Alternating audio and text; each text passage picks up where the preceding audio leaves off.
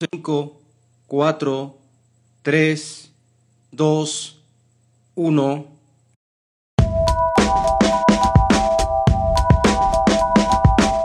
Orbisonora.com Radio Universidad San Luis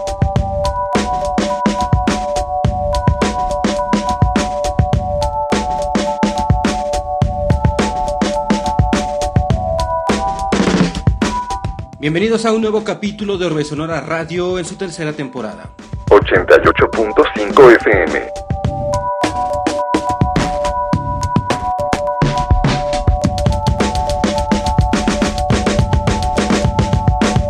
Mi nombre es Leo Cano Las y los estaré acompañando en esta emisión transmedia. Hoy en cabina de Orbe Sonora José Álvarez. Síguenos en Twitter.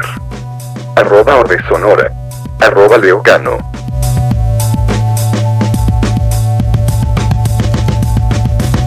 Estamos transmitiendo en Radio Universidad en la ciudad de San Luis Potosí en el 88.5 en la frecuencia modulada, en Radio Universidad San Luis en Matehuala en el 91.9, igual en FM. En línea nos escuchamos, el audio está transmitiéndose simultáneamente por radio y televisión.uaslp.mx y por orbesonora.com. Dale un like a Orbesonora en Facebook.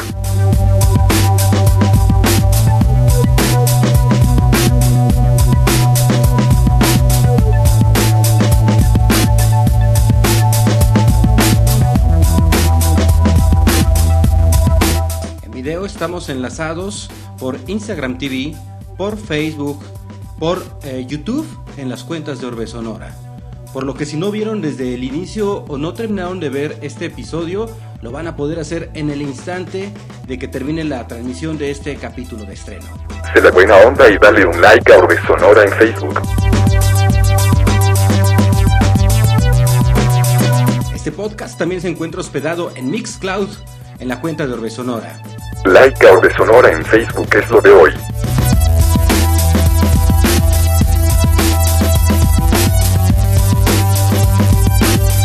Bienvenidos Underprod Radio, comunidades en Alemania, Nueva York, California, Washington DC, Filipinas, Colombia, Mexicali y San Luis Potosí.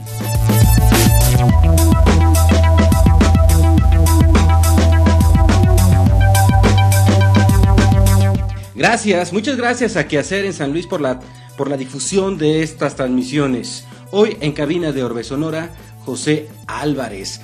José Álvarez es un músico eh, y cantante surrealista que eh, desde 1976 comienza junto con otro músico que es Arturo Romo en la creación de algo que llamaron Oxomaxoma.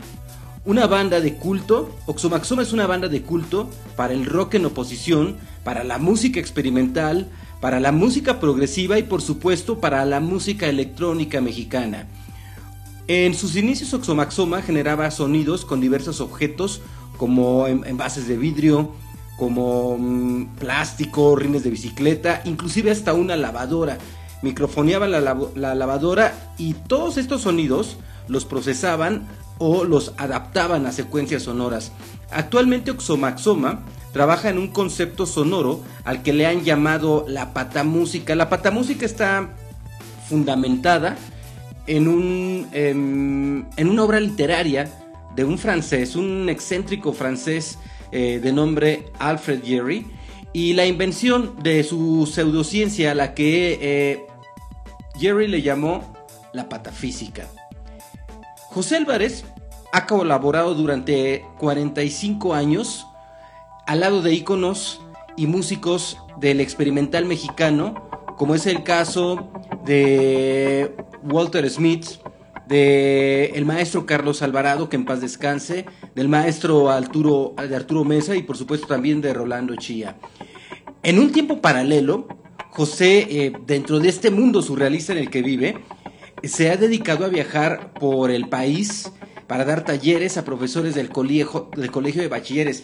De esto vamos a platicar durante la transmisión de hoy y estamos en espera de que José se conecte para podernos enlazar en esta transmisión de Orbe Sonora. Bienvenidas y bienvenidos a quienes están conectándose en, ese en este momento. Norazlo, ¿cómo estás? Bienvenida. Eberaim, bienvenida. J Puerto 12, bienvenido a esta transmisión de Orbe Sonora Radio.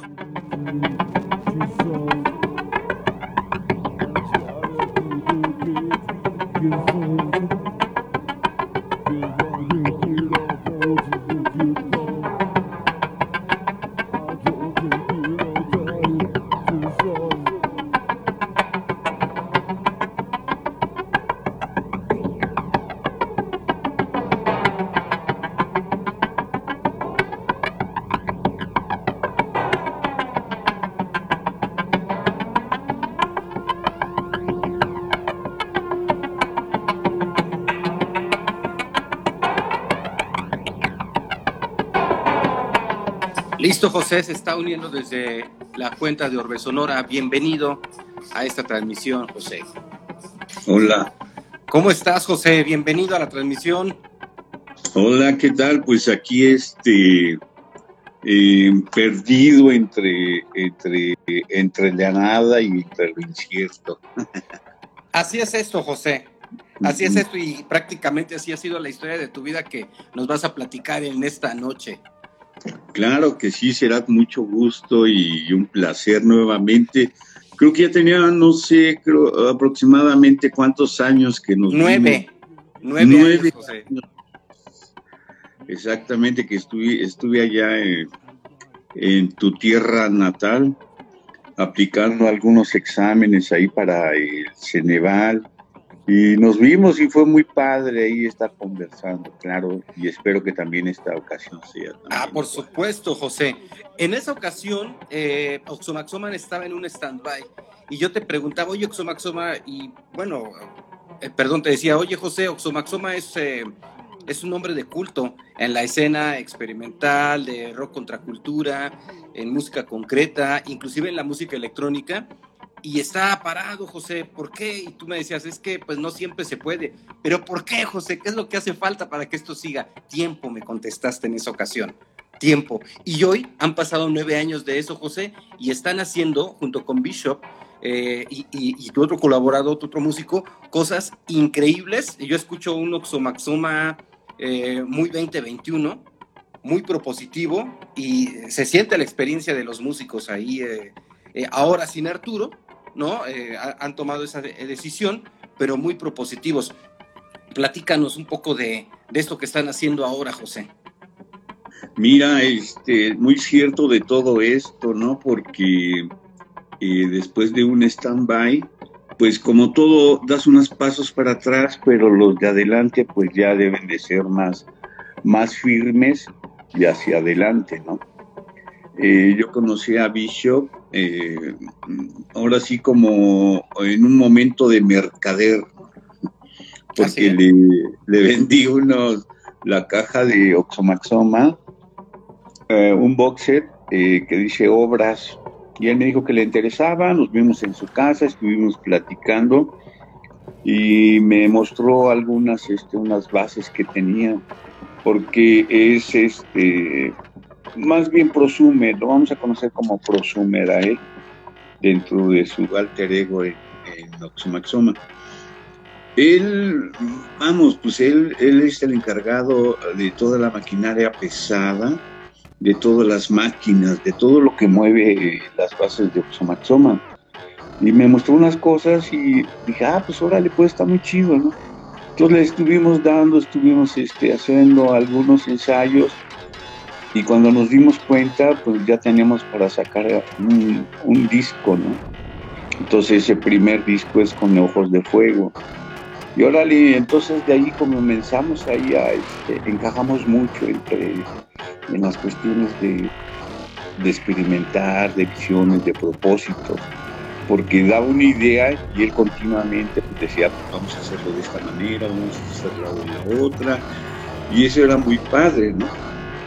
Entonces ya después de ese disco vino más el adelante, encontramos a, un alumno de él, Rabbit Doll. Él inicialmente fue nuestro Roddy, ¿no? Nos ayudaba ahí con las, con las, este, a instalar y preparar todo el equipo. Y ya después también en un jam pues, vimos de que le metía a, la, guitarra, a la batería, al drumoxoide y pues de inmediato lo, este, lo incluimos en la banda y creo que ha hecho un trabajo excelente también, ¿no? Porque en la parte de la guitarra, pues la batería, se abre también muchas cuestiones de, de los procesos de grabación y creo que es una forma muy completa que está ahorita con Oxomaxoma. Y pues ahorita los trabajos que después de, de Con Ojos de Fuego vino el Industrial Body Music, que es un disco, eh, podríamos decir, donde ya se ve toda la fuerza de, de lo industrial, electrónico. Y pues ahí se presentaron varios, este, varios temas, que es muy curioso ante todo esto porque los temas salen de una manera tan espontánea. A veces todo es de una parte de, un comentario eh, y de ahí lo vamos desarrollando. Y todo ese desarrollo, pues, aparte del humor y estar ahí cotorreando, pues nos damos cuenta de que ya, ya vamos formando algunas piezas. ¿no? Y el, el Industrial Body Music vino después la desocultación de, de la, del taller, laboratorio de desocultación sonora para la patamúsica. Y todo esto fue en base a, una lectura que tuvimos de la patamúsica, de aquel este, este exótico y extravagante Alfred Jerry, ¿no?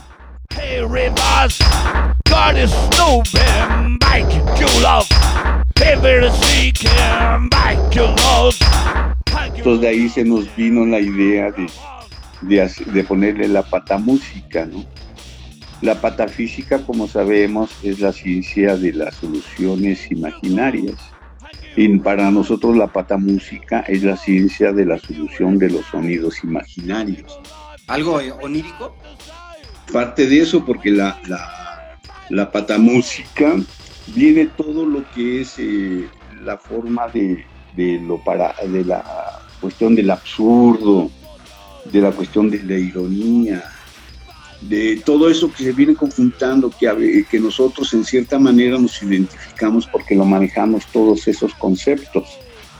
Entonces nuestras formas de trabajar también era un de una ocurrencia de un sonido que se daba, pues le damos la solución a crear una pieza. Y fíjate que toda la base de todo esto fue una, una mesa, una mesa donde eh, la llenamos de, diferentes instrumentos, ¿no? Como fue un caos pad, un ring de bicicleta, una forma de estas de donde vienen las papitas como un exhibidor que lo llenamos de, resortes, de cuerdas, de, lo tocábamos con arco de violín de, de manera percutiva y teníamos un sinfín de, de instrumentos y todo lo mandamos a la consola y todo lo procesamos. Entonces de ahí fueron aproximadamente como unas, ¿qué serán? Siete horas, podríamos decir en unas dos semanas, y de esas siete horas, nada más se escogieron dos para sacar este trabajo de laboratorio de la desocultación sonora, donde en el vinil está todo lo que es eh, referente a, a un trabajo ya más elaborado en la cuestión de, de la el poder o la fuerza que le damos a la música electrónica e industrial y por otro lado vienen dos CDs donde viene este, todo el trabajo eh, de concepto, todo el trabajo experimental, todo lo que se fue dando de, de esta mesa que la llamamos la mesa que emana.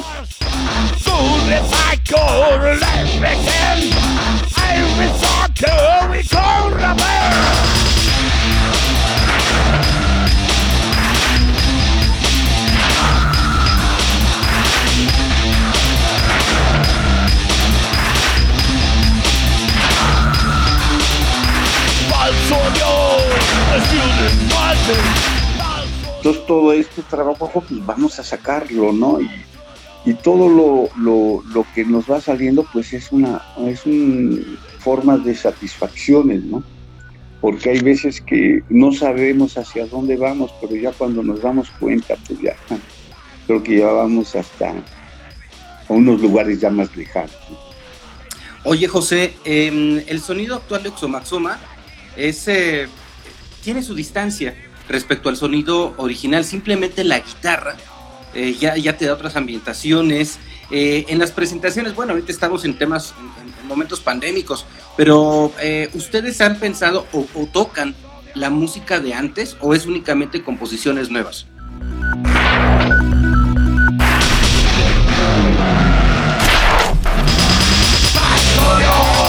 todo es nuevo, solamente eh, eh, se han realizado algunos remixes a la pieza de Violenta. De Violenta es la que hemos utilizado eh, ahora sí como caballito de batalla, ¿no? Violenta, violenta, violenta. Que por cierto,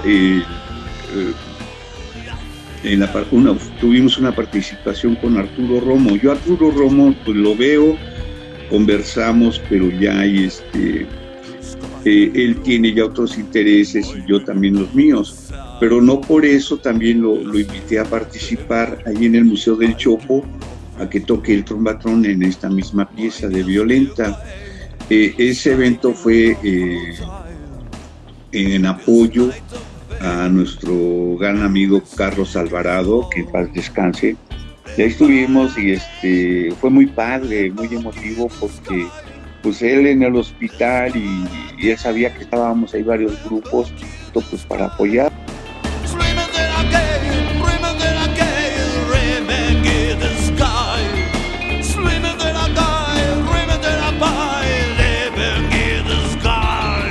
Eh, pero aparte de todo esto con Arturo, estoy ahorita en otro proyecto, otro proyecto eh, con eh, un amigo que se llama Miguel Cortés, que es bajista de Atóxico.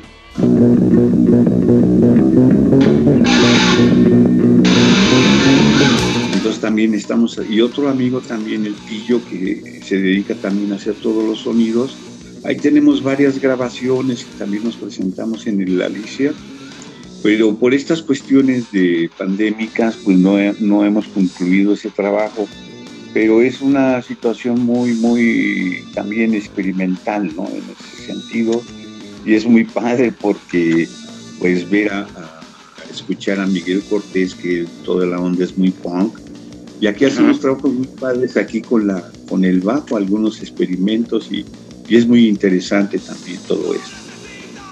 Órale, José, pues qué, qué interesante todo este desarrollo de experimentación que, que, al final te lleva a una búsqueda de, de ti mismo.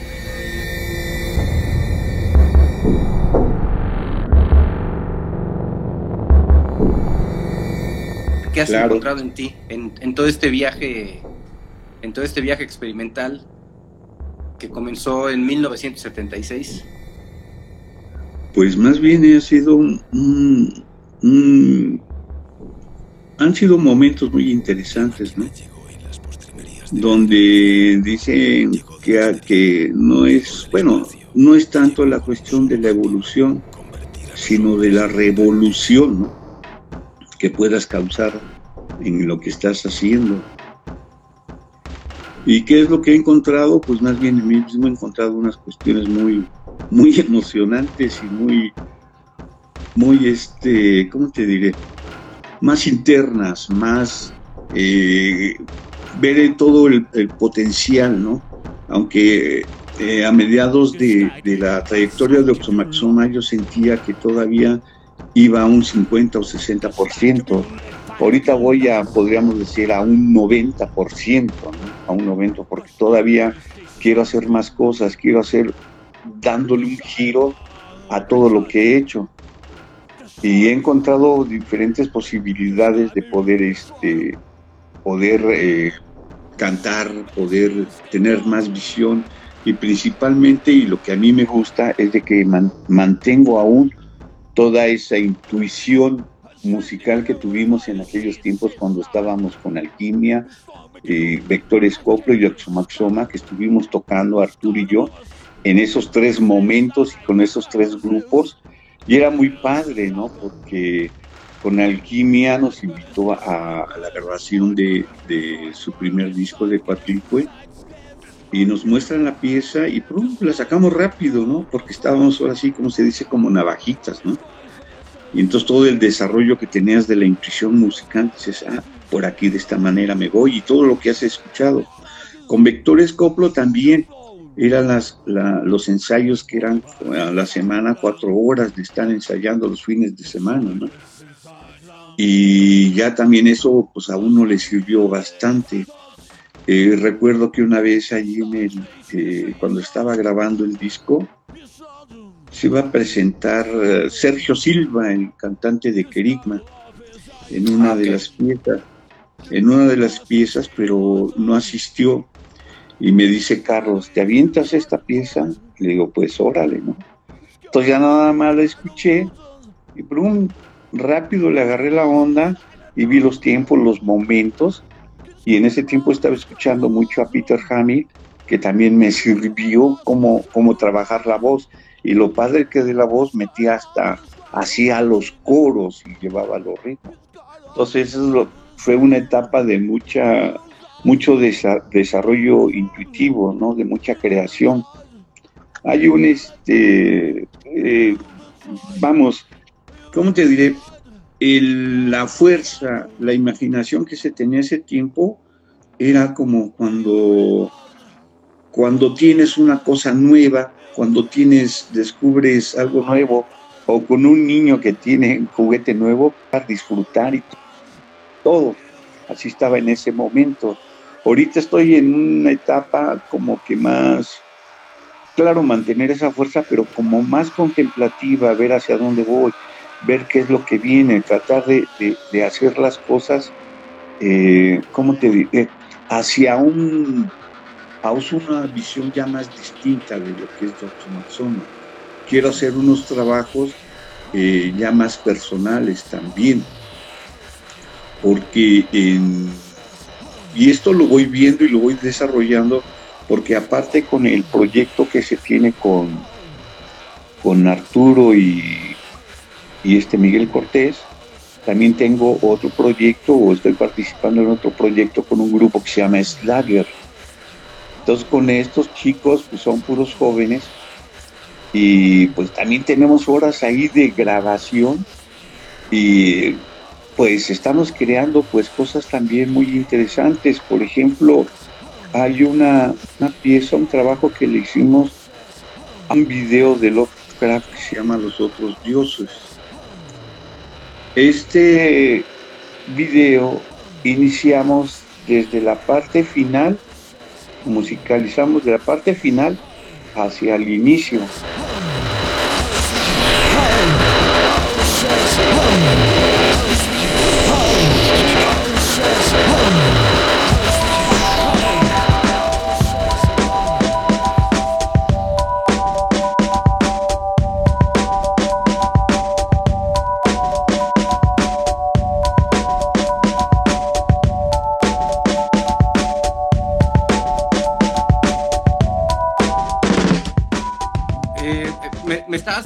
De todas estas propuestas que tenías, de todas estas agrupaciones nuevas que estás eh, haciendo junto con, con el, guitarrista de, de Atóxico, ¿no? Y, hacia dónde ibas. Y yo te quería preguntar, nos estás platicando hacia dónde vas, pero ¿de dónde vienes, José? Platícanos un poco de tu niñez, de cuando empiezas a tener todo este interés. ¿Por qué? ¿Qué te lleva a la música? ¿Qué te atrae de lo experimental? Eh, ¿Qué onda cuando eras niño? ¿Cuál qué, pasa en tu familia, ¿no? Eh, eh, ¿Quiénes eran tus padres? ¿Por qué te vienes por este camino? ¿Y qué decides estudiar? Mira, este, pues yo la influencia, bueno, mi niñez, bueno, pues yo me la pasé muy padre, ¿no? O sea, fue muy, muy, muy bonita. Tengo buenos recuerdos.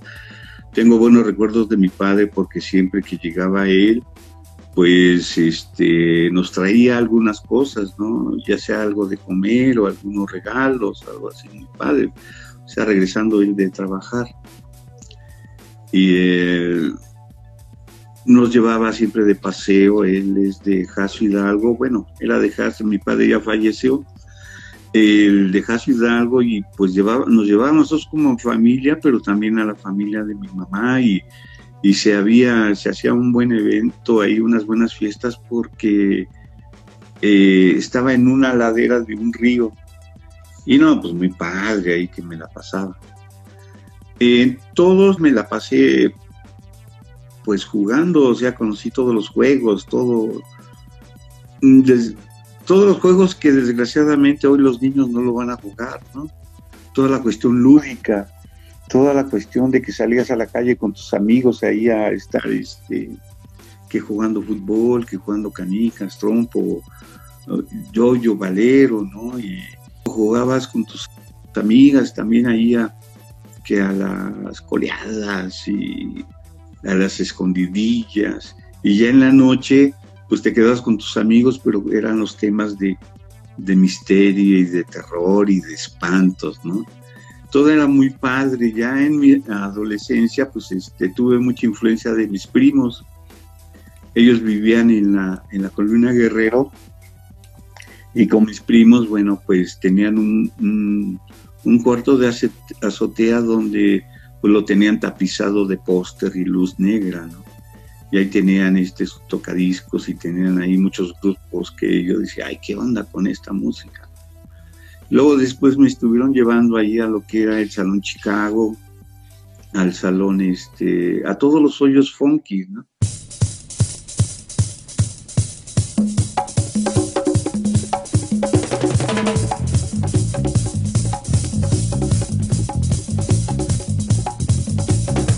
Entonces podríamos decir mi formación también fue con los grupos de los 70s, del de, Three Souls, del Ritual, de Duk de Peace and Love, de Blob Army, ¿no? Tuve esa suerte de, verlos en vivo y todo eso, todo eso me gustó bastante, ¿no? Y siempre me, me atrapó. Hoy empiezo a sentir la tristeza. Sé que no soy feliz entonces eh, llegó la situación de que, bueno, pues querías aprender a tocar guitarra y bueno, pues ahí le dabas y, todas eh, las partes o los círculos que eran de rock and roll, ¿no? El tan, tan, tan, tan, tan, tan, Y no, pues ya se creó, me creía muy, muy superstar, ¿no? Porque había en las fiestas que tenían grupos, pues siempre pedíamos un palomazo y y recuerdo que una vez en un salón de, este, de fiestas, pues se tocó un grupo, pero pues la verdad no lo hacía, ¿no? Entonces pedimos un palomazo y pues nosotros sin saber, pero ahora sí que no sabíamos tocar, pero qué bonito se escuchaba, ¿no? Y toda la gente estaba bailando y creo que esa vez hasta nos quisieron contratar, pero pues cuál, nomás fue un este de plan de relajo. Entonces ya después eh, eh, trabajando en el colegio de bachilleres, ahí estuvo Arturo Romo. Eh, luego lo, identifiqué a él porque se juntaba ahí con, sus amigos y yo estaba laborando ahí en ese plantel, el plantel 2 de 100 metros, y llevaba eh, ellos pues, muchos discos, llevaban sobre el brazo eh, discos de Tanya Tree, me acuerdo que era el Ricochet, también el de Van der Graaf, y no, pues ahí una vez me acerqué con Arturo, oye, ¿qué onda estos discos? Porque uno lo, lo leías en la, en la revista Conecte, ¿no? Todos los artículos que sacaba Walter Smith. Y entonces te imaginabas a todos esos grupos, el balleto de bronzo, dices, ¿qué onda? O sea, te imaginabas toda esa locura en tu cabeza, ¿no? ¿Qué tipo de música toca, no? Entonces ya con Arturo y esos discos, pues él me, me, me los comenzó a prestar y yo pues yo llevaba un LP de, de. Y hubo una vez un concierto del grupo Como México No hay dos allí en el Ágora. El grupo Como México No hay dos hacía todos los, 16 de septiembre, eh, siempre un evento festejando ese día, ¿no? del grito. Pero era muy, muy loco la onda porque era cuestiones de unos poemas, me acuerdo que era un tipo que se llamaba ¿qué? Ramón Jiménez el Cucaracho, ¿no? Y de donde Benito Juárez eh, se mezclaba con extraterrestres y no sé qué, toda una locura que, que hacía como México no hay dos. Entonces esa vez fui a verlo y ahí estaba Arturo, Miguel Ángel, Pérez Becerra y Víctor Rodríguez. Y dicen que ellos me conocían como el Chavo Bander, ¿no? Por el, libro, el libro de, de Bander, ¿no? Ajá. Y entonces ahí ya nos ¿te, ¿Te identificaban visualmente? Eh, visualmente, sí, porque ellos estaban estudiando ahí también y ya nos veían. Entonces ya Arturo, ya comencé a hablar con él y comenzamos a hablar de música y me decía que, que se juntaba con Miguel Pérez Becerra y que en paz descanse también fue de las víctimas de este canijo, canijo bicho. Sí, sí, sí, lamentable. Eh, muy lamentable esto. Y Víctor Rodríguez y, y Arturo se juntaban y era una, le llamaban el grupo Ilosoísmo. Entonces hacían música como aleatoria, ¿no? Arrastrando eh, objetos y todo lo que les venía ahí que tuvieran a la, a la mano. Entonces me interesó, dije, ah, órale, pues está padre, ¿no? Entonces asistí a algunos este, ensayos también con ellos. Pero lo más importante es de que con Arturo y como él, eh, ya Víctor y, y, Miguel habían salido de bachilleres y él se quedó a pagar unas materias, este Arturo. Y no teníamos ya más comunicación. Eh, realizamos un, un ensayo en, porque había temporadas que el colegio no tenía clases y los, los salones estaban vacíos. Entonces Arturo llevó una vez este, muchos objetos y los que encontramos ahí también en, en las bodegas de, mantenimiento. A ver, este, este, este objeto, ¿cómo suena? Ah, está padre. Y juntamos todo eso en un salón vacío y entonces ya lo eh, llevamos una grabadora y no, hicimos una sesión muy, muy, muy padre, o sea, comenzamos ahí a, conocernos más también musicalmente. Y estuvo muy padre y había momentos de que hacíamos silencios. Y como la ventana, la ventana la daba hacia la, al patio principal, ahí estaban unos, unos, unos chavos también, pero eran de un grupo folclórico entonces ahí este, tocando sus, sus, este, sus flautas y sus quenas y sus tambores. Entonces, más bien, dejamos que ella estuviera tocando y nosotros también tocamos y se escuchó muy padre, como una fusión, como una respuesta muy interesante. Y todo esto, esta grabación afortunadamente, pues la rescatamos, la tenemos y esta, esta grabación salió en el en lo último que, que fue de Oxomaxoma, que es en el box set de Designios. Uh -huh. ahí, viene, ahí viene esa grabación. Y también, no miento, no es eso ahí. Creo que ese en una grabación parte de, de un box set de seis, seis, seis discos que salió en Alemania, que se llama Mexican Culture Cassette de un sello vinil on demand, demand, algo así. Y ahí viene esa grabación, o sea, eh, esos discos en Alemania pues estuvo muy padre porque venía Carlos Alvarado, venía Vía Láctea, venía Voldarepet, o sea que nunca ha aparecido en un disco y ahí está Voldarepet, la onda de algo la onda de Álvarez Romo, donde está esa sesión ahí del Salón Vacío, y también este Oxomaxoma, y también un, amigo, bueno, de allá de, se llama Aristeo, este grupo, este grupo. Y no, pues ese box pues, también pues, nos llenó de mucho orgullo, editado en Alemania, dices, órale, qué padre, ¿no? Y afortunadamente tío, esa grabación salió ahí porque todos los trabajos que nos pedían que fueran de los 70s, 80s, pero en cinta. Y no, pues la verdad que quedó un trabajo muy, muy, de mucha calidad de todos los que participamos ahí.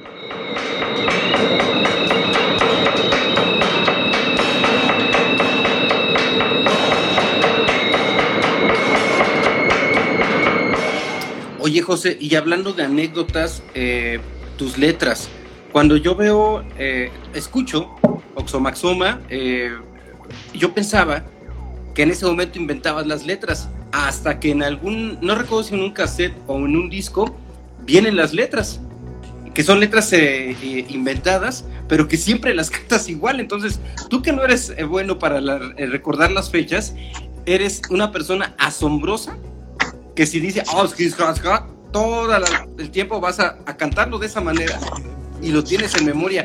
¿Cómo empieza, cómo surge esta idea?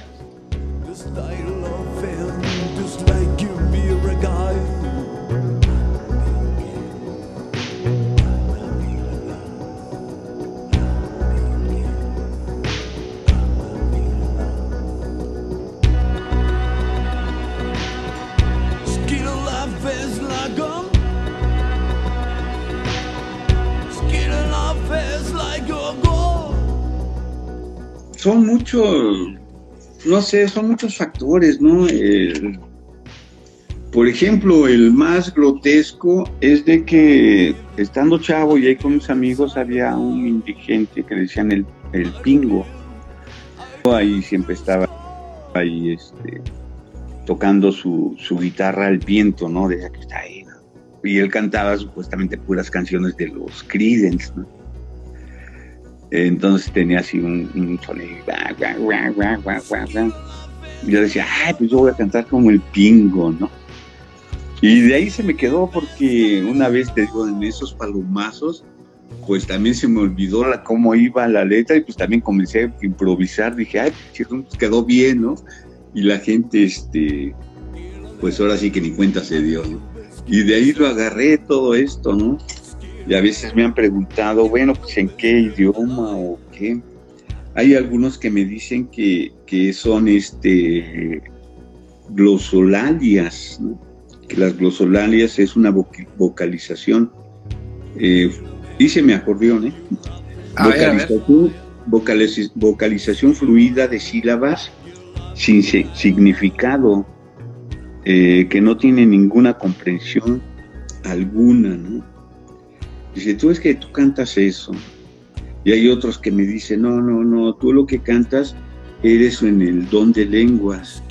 Eh, por el don de lenguas en algunas eh, creencias religiosas como el Pentecostés, esta práctica se le conoce eh, don de lenguas. A tales sonidos se les considera una lengua divina y desconocida al hablante. Pues yo desconozco lo que digo, ¿no? Por Es eso dices que eres un escritor de vocablos de lengua ancestral. de, de lenguas ancestrales, ¿no? Sí, porque pues no, no, no hay nada de eso.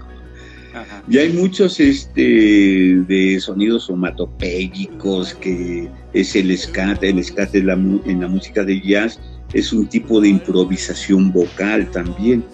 Y así hay ba- bastantes cosas.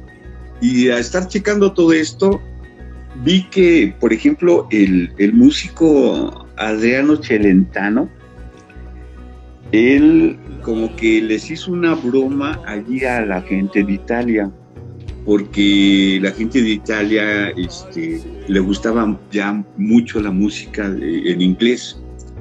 Entonces él se come- comenzó a decir, no, pues les voy a cantar una canción en inglés. Entonces hizo un hit con mucho ritmo y supuestamente le estaba cantando en inglés. Pero eso fue que en el mes de noviembre del 72. O sea, pero la letra también no tenía ningún sentido y su canción fue un hit ya primeramente en Italia, en Alemania, todo alrededor, pero tardó dos años eh, en, en Italia para tener este su, su reconocimiento, ¿no? Pero más bien él dice, no, yo lo que hizo fue una, una, una broma, o sea, los italianos, ¿no? Porque ellos adoraban mucho a los grupos que cantaban en, en- inglés, ¿no? Got movies. Apache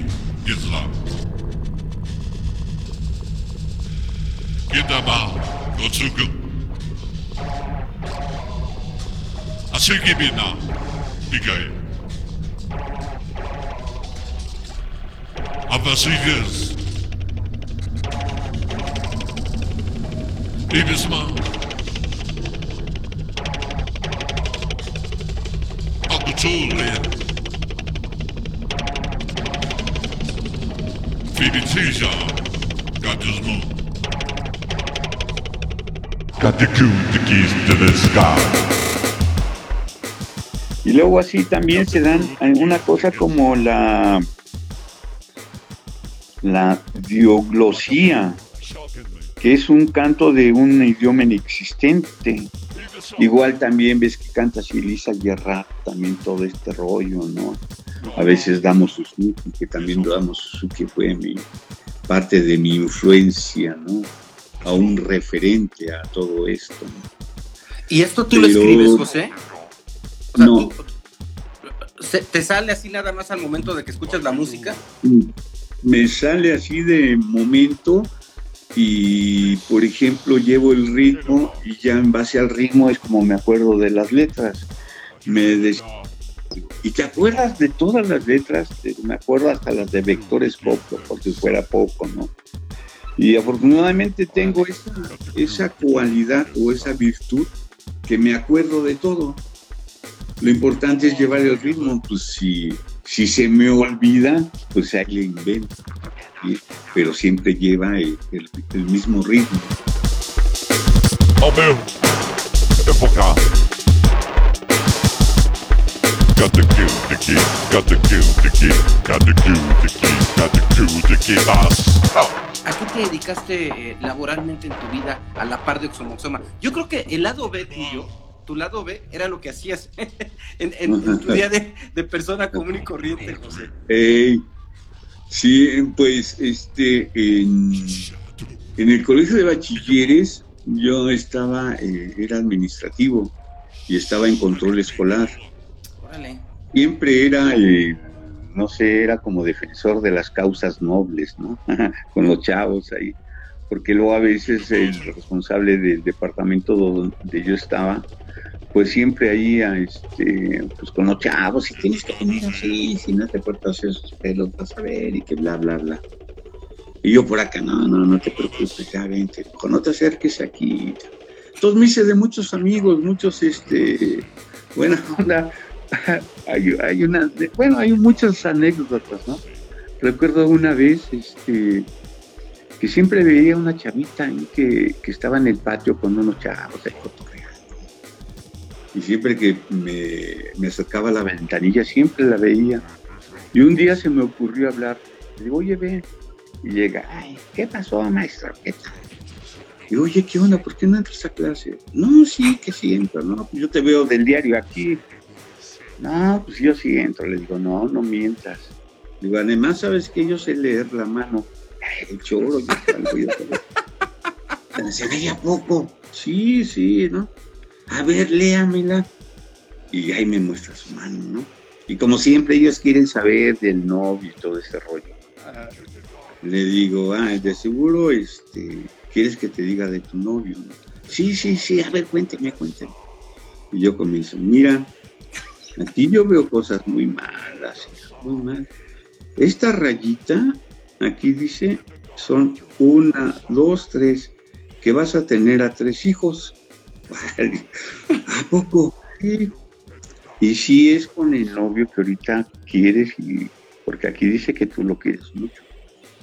Ay, pues sí, yo sí lo quiero, maestro, me decía, ¿no? Le digo, vas a tener, este, tres, pero hay una cosa muy grave aquí, la verdad no está bien.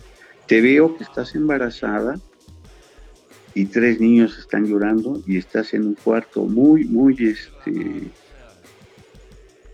muy deprimente, muy sucio y nada más es un cuarto y una cama. Y al novio que tú quieres mucho, lo veo que está tomando.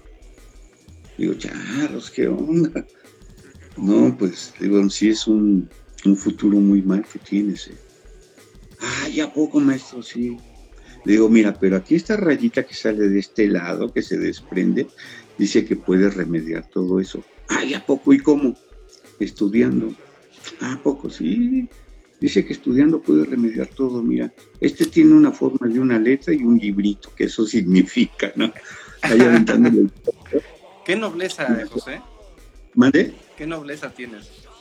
Y este, Y la onda dice, ah, bueno, y se fue.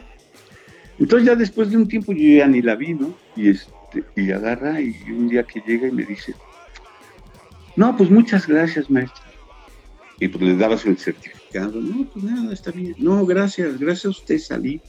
¿Se acuerda de que aquella vez que esto y esto? Ah, poco eres tú, sí. No, pues ya.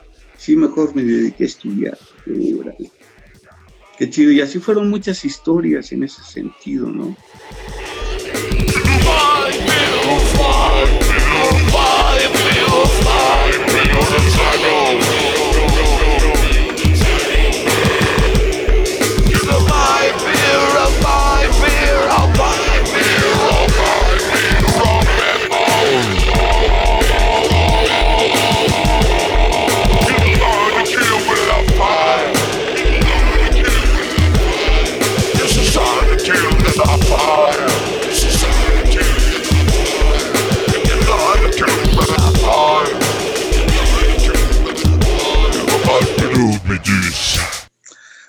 Cosa muy loca que, que a mí me gustaría hacer, no sé, me gustaría hacer un, como un, ¿cómo le llamaré?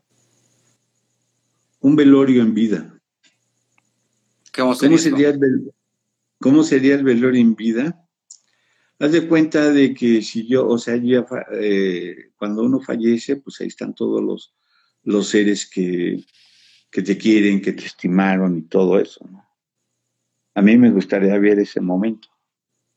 O sea, de todos ellos. Por eso un velorio en vida, ¿no? ¿Saben qué? Citarlos en tal, ¿no? o sea, eh, en tal un funerario, le alquilas y va a ser un velorio en vida. ¿De plano en una funeraria? Sí, sabes que ahí vas a manifestar todo lo que lo que representé o lo que fui para ti, o tú lo que vistes en mí. Ah, A mí me gustaría Ya. disfrutarlo más aquí en vida, o sea, todo eso, o sea, o ni no al momento que, que no lo puede escuchar, ¿no? ¿Por qué? Pues no sé, será cuestión de ego, será cuestión de, no sé, pero a mí como que eso me, me llenaría más como persona. Me dice, ah, pues sabes qué, si fui bien por un camino, si fue mal, o creo que no me equivoqué en hacer las cosas. No sé, o sea, como que de repente me entra esa locura.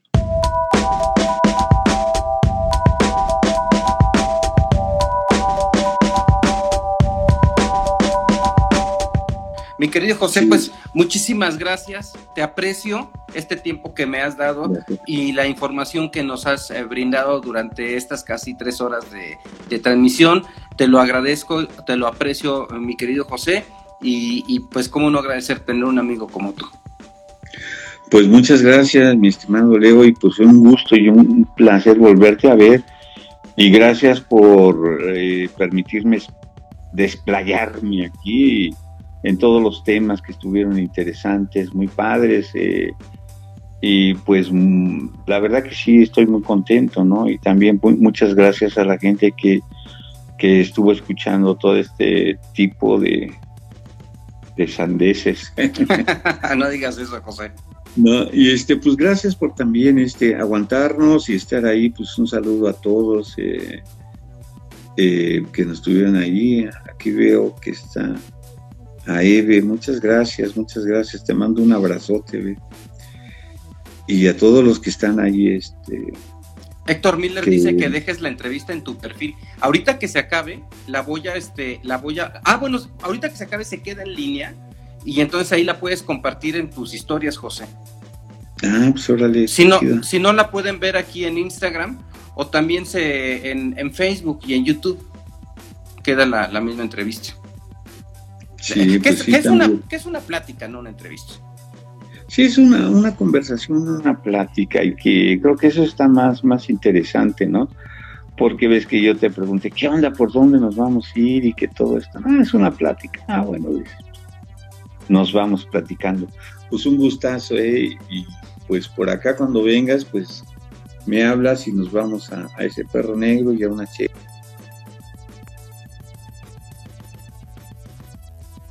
Ahí está. Ya te Estamos, fuiste. ya es que se- no, se me, se me estaba cortando, es que me dice, ya se te va a acabar la batería. me salió una Ah, bueno, pues ya. se detuvo todo, pero aquí estoy Pues ya. todavía. Ya nos aventamos una pila, Así es. una Una carga, pues sí. Pues un abrazote, ¿eh? un abrazote y un abrazote también a lo que nos ha permitido, más bien a mí en lo personal, de seguir con esto que es la gente, ¿no? Y, y veo que hay aquí muchos amigos también, pues un abrazote también para ellos. Muchas gracias por todo, José, y por tu tiempo.